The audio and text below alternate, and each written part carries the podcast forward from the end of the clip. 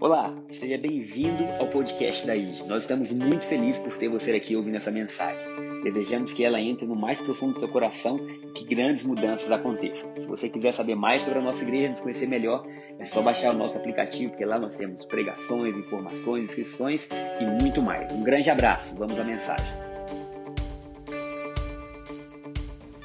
E eu estou feliz, queridos, por falar sobre esse tema, uma igreja real. Domingo passado a gente aprendeu que uma igreja real é aquela que vê Deus e que manifesta Deus. É aquela que revela a Deus os mínimos detalhes. A gente só pode ser uma igreja real porque nós temos um Deus real. Nós temos um Deus que é conosco. Nós estamos tendo nesses últimos quatro sábados, eu acho que, domingo, que sábado que vem é o último. A Gabi está até aqui, a Paula está ali também, o Gustavo veio no primeiro culto. E essa primeira, primeiro mês da ativação profética, é treinamento profético o nome, né? tem sido assim sobrenatural. Porque eles têm sido treinados em dons, em ouvir a voz de Deus, em reconhecer a voz de Deus e passar isso para as pessoas. E no primeiro culto, Gustavo trouxe alguns testemunhos do que está acontecendo. E a boa notícia é que em breve nós poderemos compartilhar isso com toda a igreja. O primeiro foram cobaias que vieram. Não é isso? Mas no próximo, aqueles que quiserem, vai ser sobrenatural. Então, uma igreja real é essa que vê Deus, que manifesta Deus. Que bom te ver, Tati, bem? Recuperada, 100%? Ela sofreu uma pequena queda de bicicleta numa alta velocidade, mas já está tudo resolvido, amém?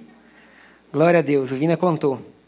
Uma igreja que vê um Deus real e que manifesta um Deus real, que no dia a dia mostra esse Deus real, que mostra detalhes desse Deus em cada detalhe da sua própria vida. E para trazer base hoje ao que nós vamos ver, nós vamos aprender um pouquinho sobre a igreja de Atos.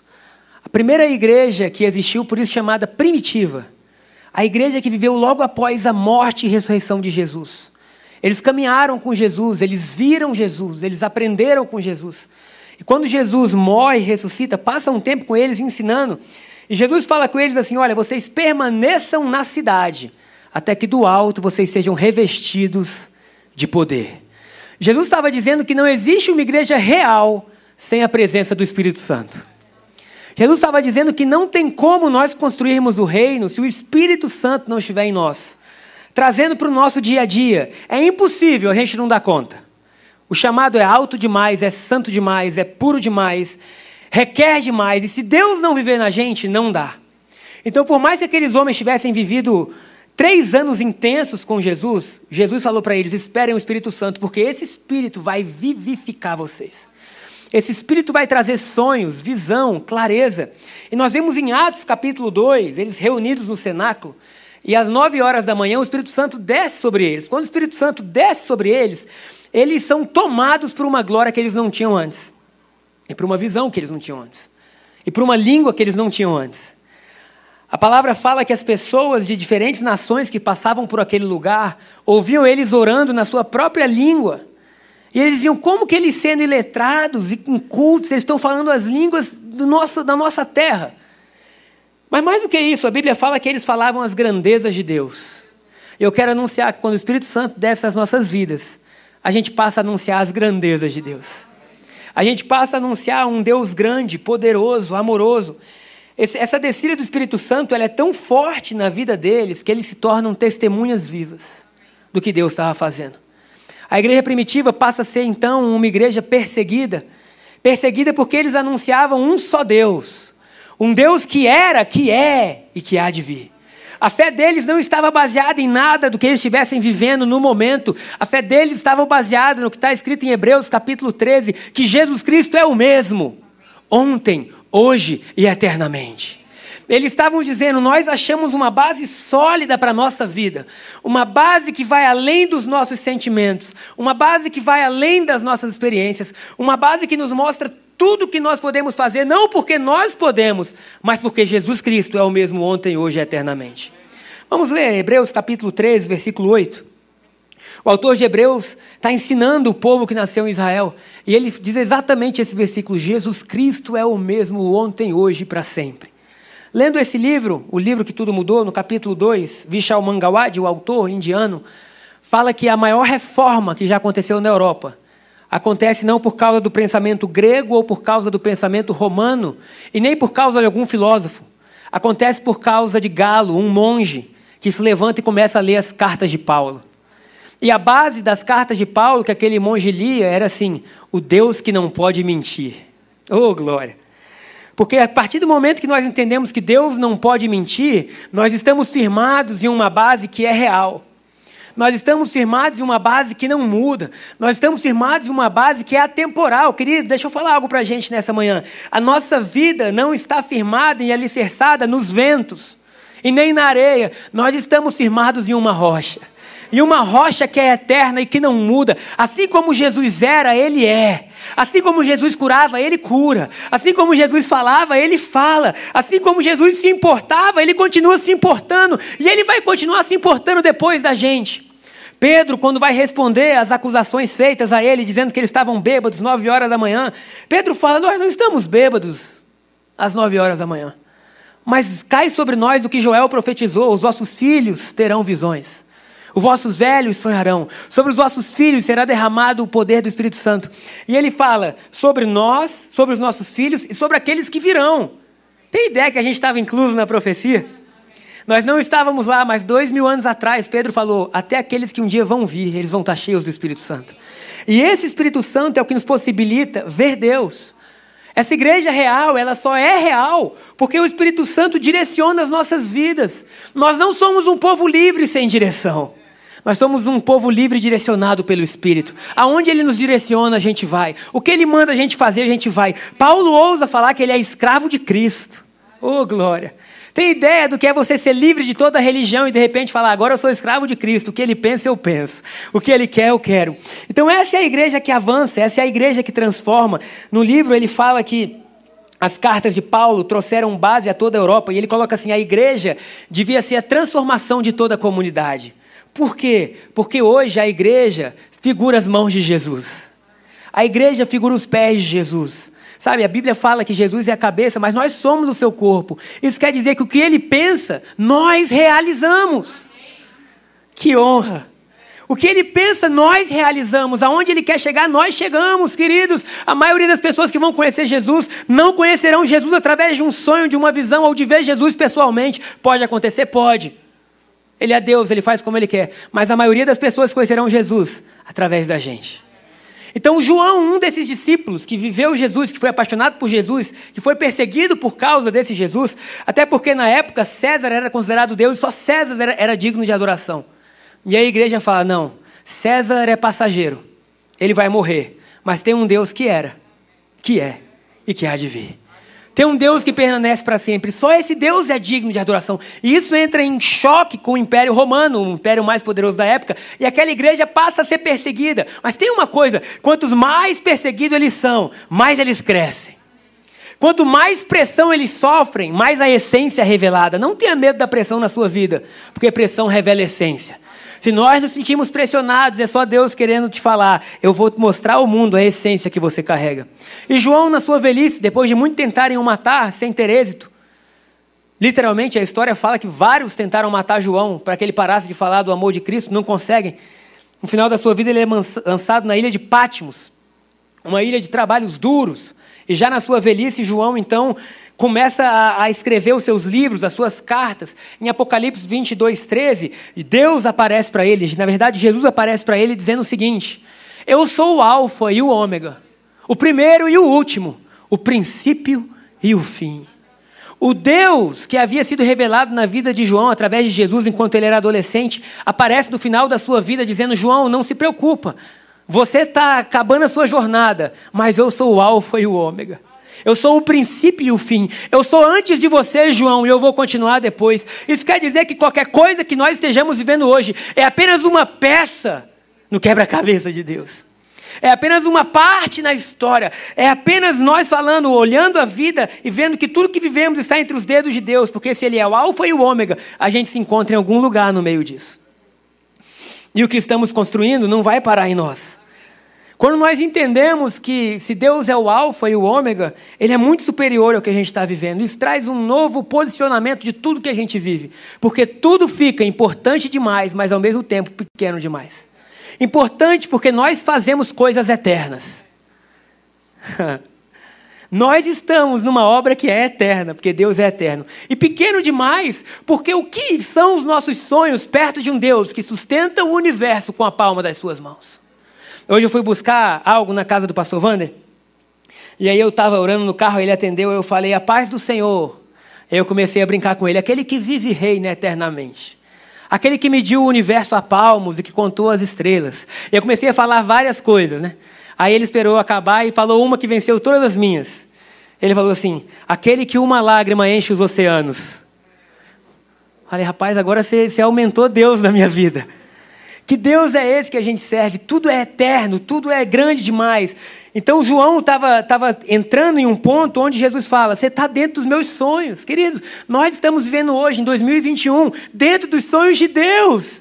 E o mais lindo, tudo que nós fizermos, construirmos, tudo aquilo que a gente plantar, as gerações futuras vão ouvir. Foi como Galo, o monge lá da Europa, que em 1500 levantou lá mais ou menos a sua Bíblia e começou a dizer: esse é o caminho do Deus verdadeiro. E a Europa até hoje é um exemplo. Que coisa linda! Por causa das cartas de Paulo, que falou: o Evangelho me foi revelado. Queridos, quando o Evangelho nos é revelado, a nossa vida se torna um exemplo. Nós passamos a ser uma carta viva escrita por Deus, oh glória! Por mais que Deus seja o mesmo ontem, hoje e eternamente, nós somos temporais. E nós chegamos no segundo ponto da pregação que tem a ver com transição. Se nós estamos amando a Deus servindo a Deus, nós temos que estar preparados para termos transições na nossa vida. Transições de mente, transições de hábitos, transições em todas as áreas. Eu fui estudar o que era transição e é bem simples. É... Eu já caminhei bem na pregação, estamos quase terminando. Transição do latim transite, não sei se é assim, mas também você também não deve saber, né? É a ação e o efeito de passar de um estado para outro diferente. O conceito implica uma mudança na forma de ser ou de estar. De um modo geral, entende-se como sendo um processo com uma certa extensão no tempo. Tenho uma boa notícia: a transição chega ao fim. Porque a transição para Deus nada mais é do que você sair de um lugar e chegar a outro lugar. Agora se prepara, porque nesse processo de transição nós somos esticados. A transição fala da gente sair da zona de conforto. A transição fala da gente deixar coisas velhas para trás. Quando Jesus falou para os fariseus, ele falou assim: Eu estou trazendo um vinho novo. E eu preciso de odres novos. Mas vocês amam o antigo e não, e não estão dispostos a abrir mão do velho para receber o novo. Querido, não se iluda, o preço do novo é o velho. Em tudo.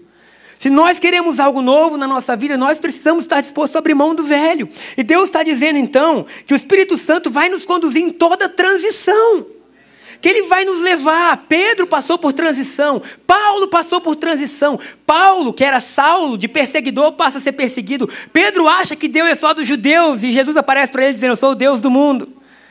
Todos eles passaram por transição. Querido, será que você pode aplaudir Jesus pelas transições? Elas são duras, elas são difíceis, elas são às vezes chatas, mas elas nos levam de um lugar a outro e é para lá que nós estamos caminhando. A nossa igreja passou por transições, está passando por transições.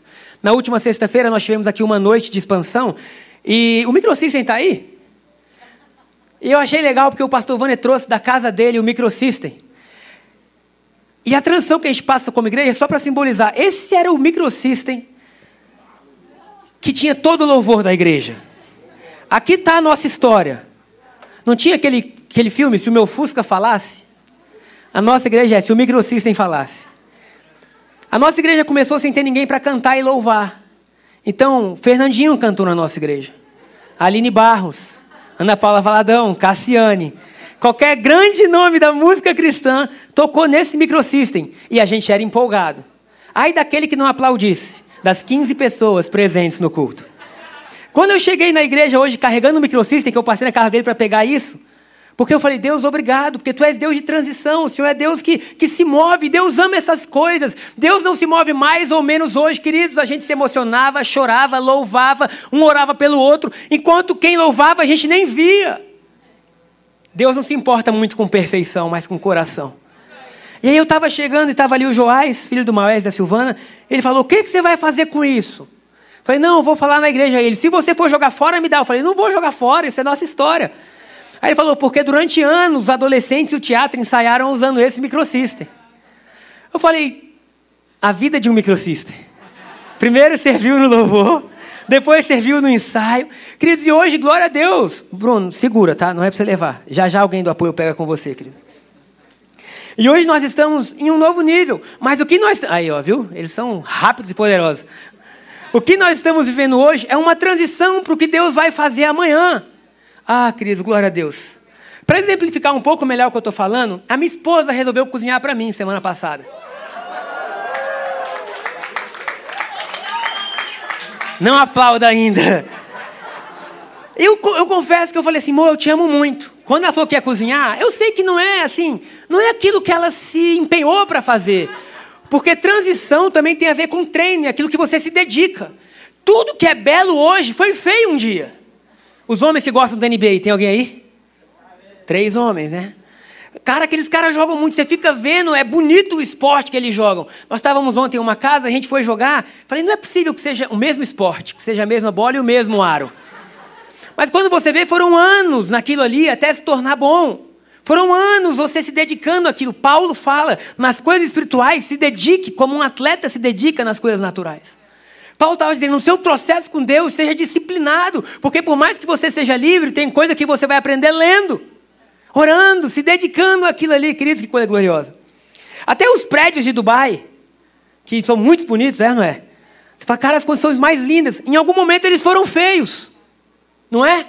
Enquanto estava só a carcaça de metal, de concreto, aquilo ali não tinha sentido. Mas de repente você olha o ponto final e você se alegra e você fala, isso é bonito. Por que, que você acha bonito? Porque Deus te fez para celebrar o belo. Desde a criação, Deus falou: Eu vou fazer o homem aparecendo no cenário da história, vendo tudo que eu já criei. É por isso que a gente é tendencioso a aplaudir aquilo que nos agrada, um belo show, um belo espetáculo. Voltando ao, ao jantar. eu perguntei se podia, se você não quiser, eu não falo. E aí ela foi num grupo de amigas e o desafio da semana era cozinhar. E ela falou: Eu vou cozinhar. Chegou na. Que dia era, amor? Não precisa lembrar. Segunda-feira, ela falou: Vou sair para fazer compras para cozinhar. Eu falei: Amor, eu sei que tu me amas. Estava igual Jesus e Pedro. falei, não precisa, vamos pedir algo. Tem uns aplicativos hoje que é fácil. A gente pede, a gente celebra junto. Não precisa, você, você demonstra seu amor de várias outras formas. Ela falou assim: eu vou cozinhar. E ela saiu, e ela voltou com as compras. Ela fechou a porta da cozinha. E eu falei, gente do céu, abençoa ela, Jesus. E aí acabou, o negócio estava bonito. Ela botou luz de vela na, na mesa, coisa linda. Foi assim, Aí, beleza. Aí, só teve um problema. É que na primeira, não foi a primeira vez, mas assim, ela pegou uma receita em inglês. E no último detalhe da receita tinha uma pequena colher de pimenta. E ela botou uma grande colher de pimenta. E aí, quando eu dei a primeira garfada, né, ela falou assim: tá bom, amor, meus olhos lacrimejaram. Falei, amor, tá só um pouco assim, tá ótimo. O que macarronada? Aí na, na segunda garfada ela falou: Não, amor, pode falar, tá meio ardido. Né? Eu falei: Tá ardido e meio. E aí eu pedi permissão para mostrar o vídeo que ela mandou para os amigos, dizendo: Olha só qual foi o resultado de hoje. Tá aí, Thaís, o vídeo? Podemos apagar as luzes, Pedrão? E aí, amor? Gente, é o seguinte.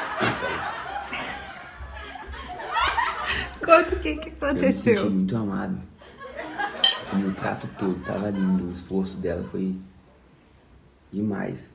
Mas é o seguinte, por favor, deixa eu voltar a pedir iFood.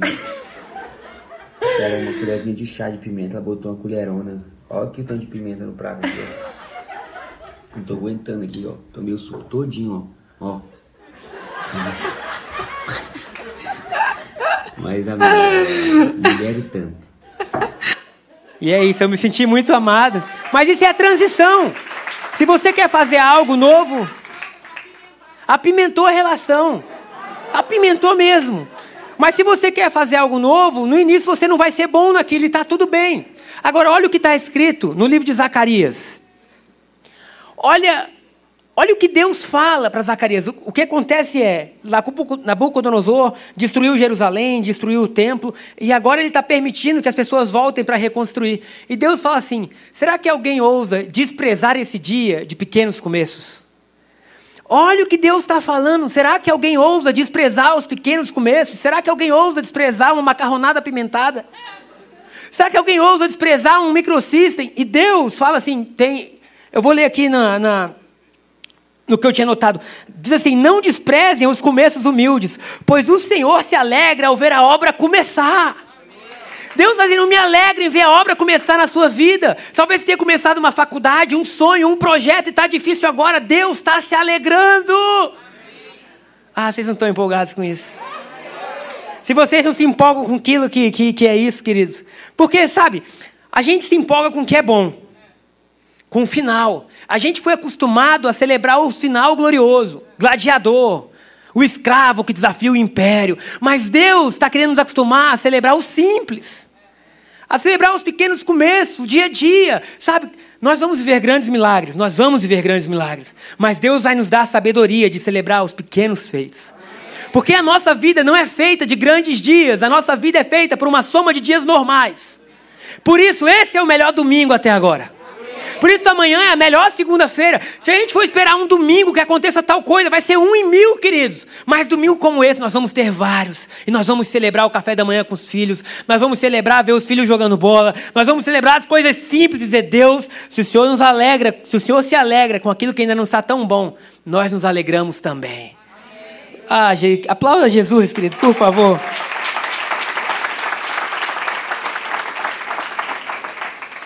O Espírito Santo, quando ele nos renova, ele nos renova de uma vez, é ou não é?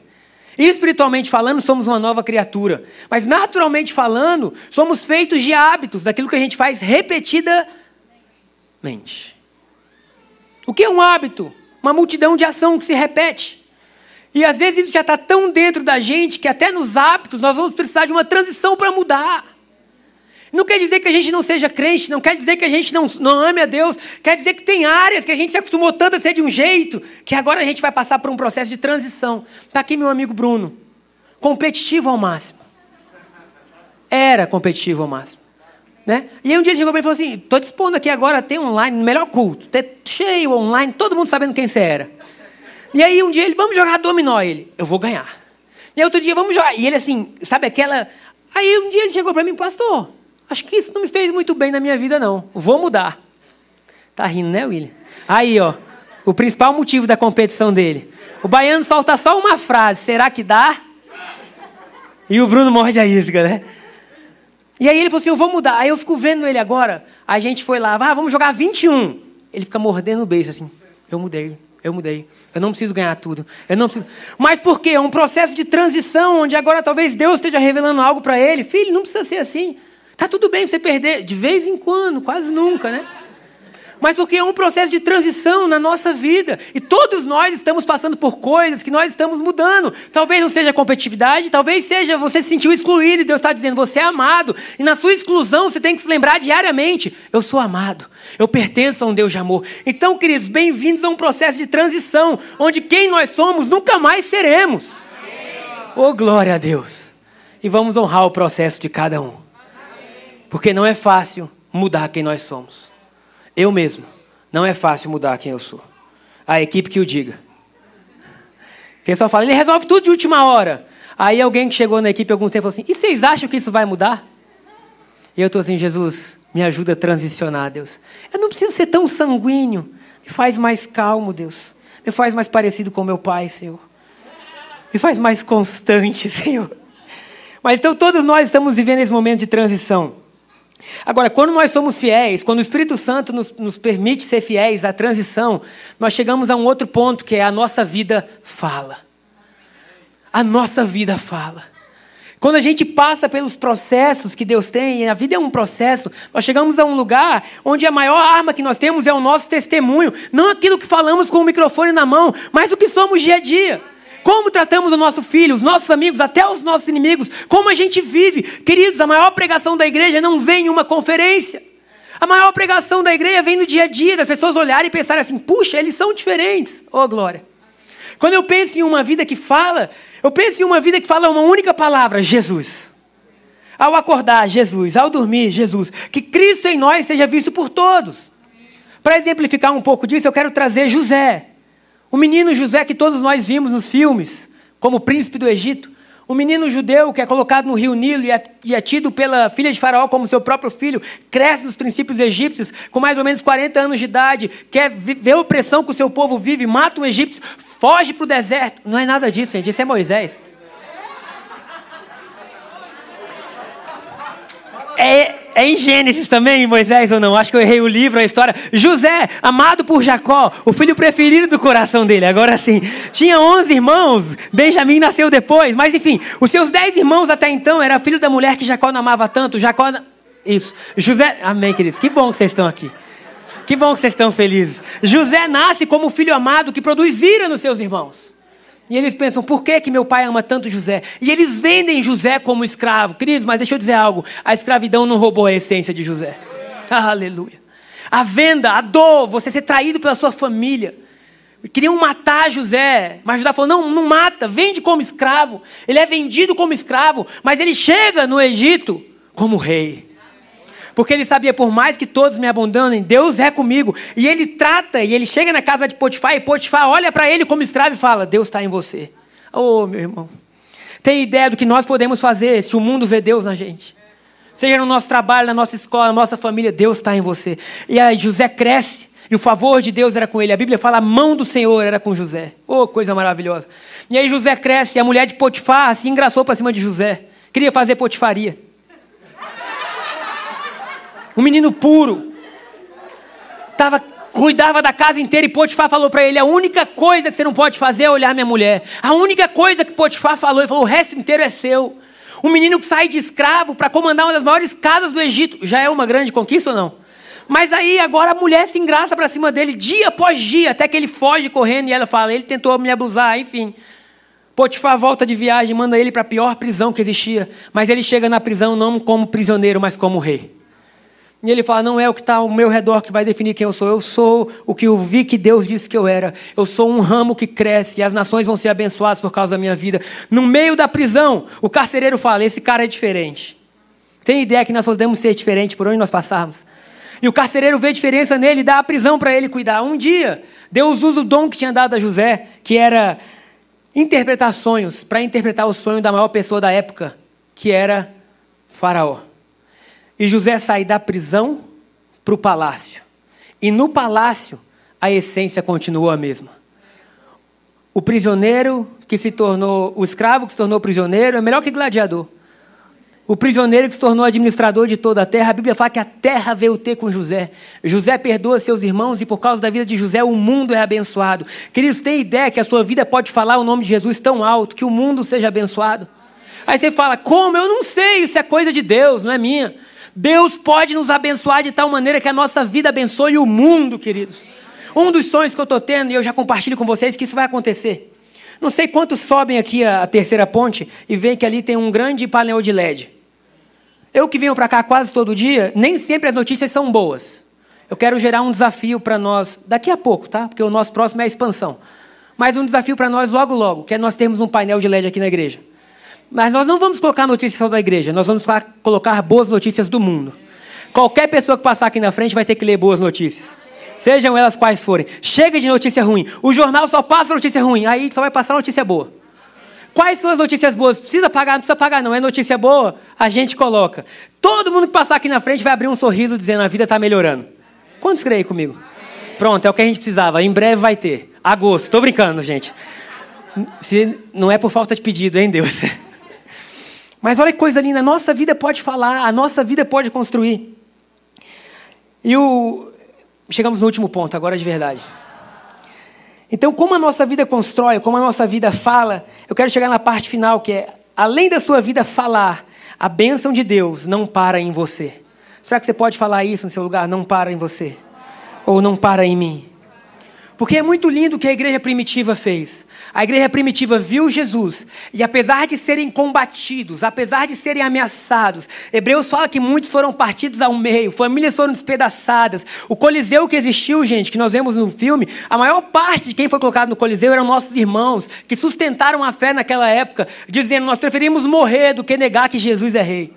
E por causa da coragem deles, nós chegamos aonde nós estamos hoje. E por causa da nossa coragem, a igreja vai continuar caminhando. A coragem de quem está no Brasil, na África, nos Estados Unidos, nós fazemos parte de algo grande, queridos. Então, quando nós olhamos a igreja primitiva, nós vemos pessoas que preferiram o bem coletivo da igreja do que o próprio bem comum. Olha o que está escrito em Atos capítulo 4, versículo 29. Pedro, após receber o batismo do Espírito Santo, ia com João ao templo e viram um paralítico de nascença, um coxo de nascença. Eles oram pelo paralítico, o paralítico levanta. E a partir de então eles passam a ser perseguidos por isso. E eles são presos por isso. E eles são ameaçados por isso. E eles são açoitados por isso. E antes de voltarem para a igreja, as autoridades da época falam: se vocês continuarem pregando Jesus, nós vamos fazer pior. E eles voltam para o lugar onde a igreja se reunia. Pense comigo, eles tinham um motivo para dizer: tá bom, a gente fez a nossa parte. Sim ou não? A gente fez a nossa parte, a gente andou com Jesus, a gente pregou, agora vamos deixar que outros façam isso. Mas não, eles voltam, eles reúnem a igreja e essa é a oração deles. Agora, Senhor, considera as ameaças deles e capacita os teus servos para anunciarem a tua palavra corajosamente. A oração deles não foi Deus nos dá descanso, Senhor nos dá casa nova. Foi Deus, você está vendo o que eles têm feito? Nos dá coragem. Quantos querem coragem nessa manhã? Nos dá ousadia. Deus capacita o nosso espírito a receber mais de quem tu és, para que a gente jamais pare, para que a gente não seja paralisado pelas afrontas, pelos receios, pelos medos. Queridos, eu quero declarar sobre a gente: nenhum medo vai paralisar a gente. Nenhum sonho nosso vai ser paralisado por ameaça, por afronta, por medo. Nós somos a igreja. Eu ouvi uma música um tempo atrás linda que fala assim: Nós marchamos em amor, marchamos de joelho. Que coisa linda. A marcha da igreja é uma marcha de rendição a Deus, aleluia. E aí Pedro continua orando, dizendo assim: estende a tua mão para curar e realizar sinais e maravilhas por meio do, no, do, do nome do teu santo servo Jesus. Quantos querem a mão estendida de Deus sobre você? Sobre nós. Pedro estava dizendo: Deus, estende a tua mão, opera milagres, maravilhas, sinais. Eu declaro sobre as nossas vidas que a mão de Deus está estendida. Sobre as nossas finanças, sobre a nossa igreja, sobre a nossa saúde, sobre a nossa casa. Deus não está de braço cruzado, querido. Deus está assim: ei, avança, tenha fé, eu posso fazer milagres acontecerem. Depois de orarem, tremeu o lugar em que estavam reunidos e todos ficaram cheios do Espírito Santo. Depois dessa oração, o céu respondeu, fazendo com que eles fossem cheios do Espírito Santo. A casa que eles estavam tremeu. Queridos, o Espírito Santo é peça fundamental para tudo aquilo que nós vamos viver. Sem o Espírito Santo, tudo é pesado, tudo é chato, tudo é difícil, mas com o Espírito Santo, tudo vira uma grande aventura de fé uma grande aventura de fé. Eu lembro de John Wesley, em um dos seus livros, ele fala que ele já pregava a Deus. E um dia ele estava viajando de uma cidade para outra, de um país para outro, no meio do mar, e ele viajou com uma tribo que não era tão conhecida, era um pouco mais selvagem do que ele conhecia, e eram cristãos também. E começou uma tempestade terrível. E aquela tribo louvava de uma forma que ele nunca tinha visto. E ele fala: Cara, eu preciso me converter ao Deus deles. Eu preciso entender que se a gente está falando do mesmo Deus, o que produz essa fé neles? E fala que a partir daquele momento de dor, de dificuldade, de medo de um naufrágio, a fé de John Wesley cresce de uma maneira absurda e ele passa a ser um dos maiores avivalistas que já existiram. Eu quero declarar que as tempestades que estão no seu caminho vão produzir uma fé absurda vão produzir uma paixão por Jesus que nada pode te parar. Que quando as dificuldades, as tempestades vierem, você vai chegar em casa e não vai dizer: Ah, oh, Senhor! Você vai dizer, Pai, aumenta a minha fé. Me dá mais coragem ao falar, me dá mais visão. Deus, o Senhor é comigo, o Senhor é comigo. Deus, nós não vamos parar. Eu quero terminar, na verdade, caminhar para o final, dizendo que sexta-feira nós nos unimos como igreja para algo muito especial. Para algo que tem a ver com uma expansão deste lugar que nós estamos hoje. A expansão de, de algo que Deus está fazendo no nosso meio. E eu quero dizer, queridos, muito obrigado, porque até hoje, tudo que nós nos unimos para fazer como igreja, a gente fez. Seja abençoar pessoas, seja reconstruir casas, seja abençoar creches, seja o que for, nós nos reunimos e Deus faz acontecer. E na sexta-feira a gente teve uma noite muito especial. Alguém teve aqui na sexta?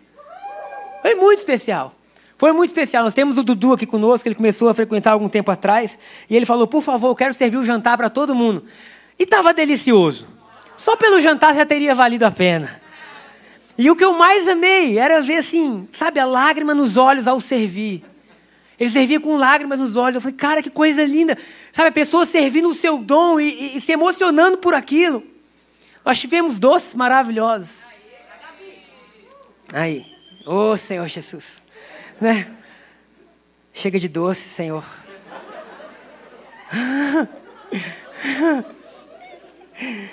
Ai, Jesus. A palavra fala que nosso Deus, a palavra dele é doce como mel. Se fosse aqui na igreja, seria doce como brigadeiro, não é isso? Mas nós tivemos uma noite maravilhosa, onde a gente se reuniu como igreja para que o nome de Jesus continue sendo exaltado numa expansão. Por que expansão? Porque nós acreditamos que o que nós temos vivido tem favor de Deus e mais pessoas precisam ouvir isso. Nós acreditamos que tem mais corações que precisam encontrar Jesus, queridos. O Vitor me falou algo na sexta-feira e eu quero repetir. Ele falou assim: Você já imaginou se não existisse nossa igreja, como seria a nossa vida? Eu falei: Seria muito diferente. Ele ficou assim: Onde você estaria? Eu falei: Eu não tinha a menor ideia, mas eu sou feliz aqui. E ele dizia assim: nós precisamos ter ideia que tudo que a gente está fazendo é porque Deus quer trazer mais pessoas para terem esse sentimento. Está ali a Zuleide, fica em pé aí, Zuleide. E aí ela chegou ali e estava brava comigo. Brava não, né? Falou, pastor, há meses eu tento fazer a inscrição para o culto das 11 e eu não consigo. E ela falou assim: eu estou visitando até outras igrejas, pastor. Eu falei: glória a Deus, pelo menos a irmã não está vindo, mas está indo em outras igrejas. Né? Não. Mas ela falou assim: eu preciso disso, queridos. E aí nós fizemos algo. Obrigado, pode sentar. Há quanto tempo você está caminhando com a gente, Su? Mais quantos anos? Não, uns 10 anos já. Você não é tão nova assim, querida. Eu lembro que eu também não sou. Estamos caminhando juntos. Ah. A gente passou na sexta-feira algumas fotos. O Davi, queridos, não sei se. O Davi, o mas é difícil, né? A igreja são vários cultos. Os meninos, gente, eram uns pitoquinhos. Hoje eles estão cuidando das nossas crianças ali. Muitos que apareceram nas fotos estão cuidando dos nossos filhos. Que coisa linda. Então, na sexta-feira, a gente teve um momento muito especial e eu quero mostrar um rápido vídeo para a gente ver um pouquinho como foi. Pode ser? Vamos apresentar então o vídeo.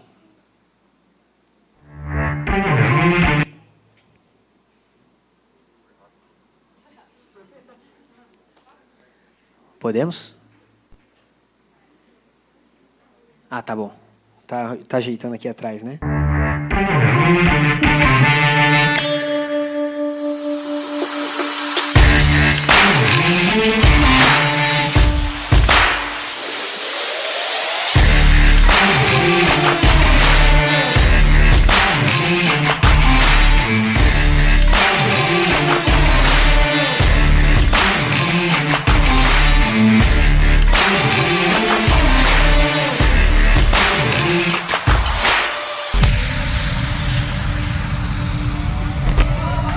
Tempo de expandir. Aplauda Jesus, igreja. Começou em nós, mas não vai parar em nós. Eu tenho uma boa notícia, que na sexta nós éramos mais ou menos umas 110 pessoas aqui. Você tem o número das cotas aí, Tatá? Onde é? Eu, Ju, eu, eu não sei onde botaram as... Ah, tá aqui. Me deram uma cola para não errar. E na sexta-feira... Ah, tá. Primeiro eu preciso explicar. O Bruno está aqui, nosso engenheiro. Levanta a mão, Bruno, por favor. E para nós, o que, que vai acontecer? Nós vamos construir esse mesmo tamanho de igreja aqui, aqui para dentro do nosso estacionamento. Então nós vamos dobrar o tamanho da igreja. Nós vamos sair de 150 lugares sem pandemia para 300. Com pandemia, como tem 80 aqui dentro, nós vamos para 160 mais ou menos, mas vamos dobrar. A ideia é ampliar, dobrar o número de pessoas que a gente pode receber por culto. E aí ele fez todos os orçamentos, com tudo que aumentou de obra. Quem está fazendo obra sabe que os preços subiram, cresceram, mas nós chegamos a 350 mil reais o valor de toda a estrutura física que nós vamos ter ali. É isso, não é? Toda a estrutura física. Mas aí o pessoal do som falou: precisaremos de mais caixa. O pessoal da projeção falou: precisaremos de outro telão. Eu falei: não precisaremos. Mas precisaremos. O pessoal do apoio falou: precisaremos de mais ar-condicionado. E aí foi indo. Chegamos a um valor aproximado de 500 mil reais. O que nós dividimos em 500 cotas. Cada cota com um valor simbólico de mil reais. Simbólico não. Obrigado, Chara. Cada é simbólico não, tem que pagar, não é isso, Chara? Chara está aqui me ajudando. Eu falou, simbólico não, pegou, tem que pagar. E nós falamos para quem estava aqui na sexta. Eu, não, eu, Shaila, eu te amo. Tá vendo? Você não precisa cozinhar. Você não precisa de nada, Shaila. E nós tivemos ao vivo e em casa. Você que está em casa também, na sexta-feira nós transmitimos. Teve muita gente falando, a gente não veio na sexta, mas a gente queria participar desse momento de construção.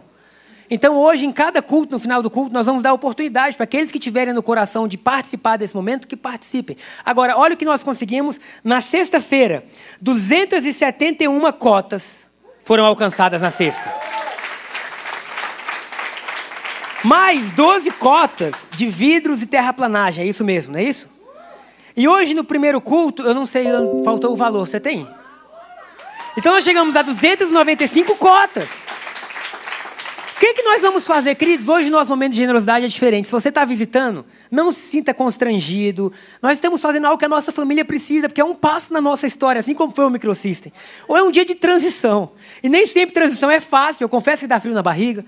Bom é só. Não, é isso. Mas hoje nós precisamos disso, nós precisamos dar esses passos. E como que nós vamos fazer? Talvez você diga assim: Deus colocou no meu coração uma quantidade de cotas. Eu chamo vocês hoje, queridos, com toda a honestidade no meu coração, a fazer o nosso melhor. Quando Jesus foi para a cruz, ele fez o melhor. E hoje nós vamos olhar para ele e dizer assim: Deus, o que, que eu consigo fazer? E é isso que nós vamos fazer. Caso você veja o seu melhor e você diga assim: o meu melhor não atinge uma cota, não tem problema nenhum. Nós vamos somar todas as ofertas. E conforme elas forem sendo somadas, nós vamos mostrando quantas cotas nós atingimos. Se você hoje quiser participar no momento da generosidade, especificamente para expansão, você vai receber um envelope como esse, que tem um reino em expansão Aqui atrás o nome da igreja. E aqui vai ter nome, telefone, número de cotas. Você vai colocar o número de cotas que eu vou semear é esse. Você que está online na sua casa, aí na sua tela agora vai aparecer um QR Code. E aí você vai poder acessar e você vai poder dizer, puxa, eu quero compartilhar, eu quero contribuir com tanto. Caso você queira dar uma oferta, você coloca aqui embaixo, minha oferta é de tanto. As cotas podem ser divididas em três vezes, porque vão ser três meses de obra. Então você fala, puxa, em três meses eu consigo participar com tanto. Aí, né, você pode colocar também. Eu quero só lembrar, queridos. Isso. Isso. Eu estou cheio de ajudantes hoje aqui. Escuta, é maravilhoso. A cota é uma oferta. Caso a oferta não chegue ao valor de uma cota, você bota, você bota no quadradinho da oferta. É isso. Queridos, eu quero só lembrar algo para nós, neste momento, que o nosso Deus é maravilhoso que não existe privilégio maior do que nós estarmos unidos como igreja, trabalhando para a expansão de um reino, trabalhando para que, para que, cara, Nicodemos foi ver Jesus e Jesus falou assim: importa que o filho do homem seja levantado. O nosso propósito como igreja não tem outro, é que o filho do homem seja levantado, que Jesus seja levantado na nossa geração.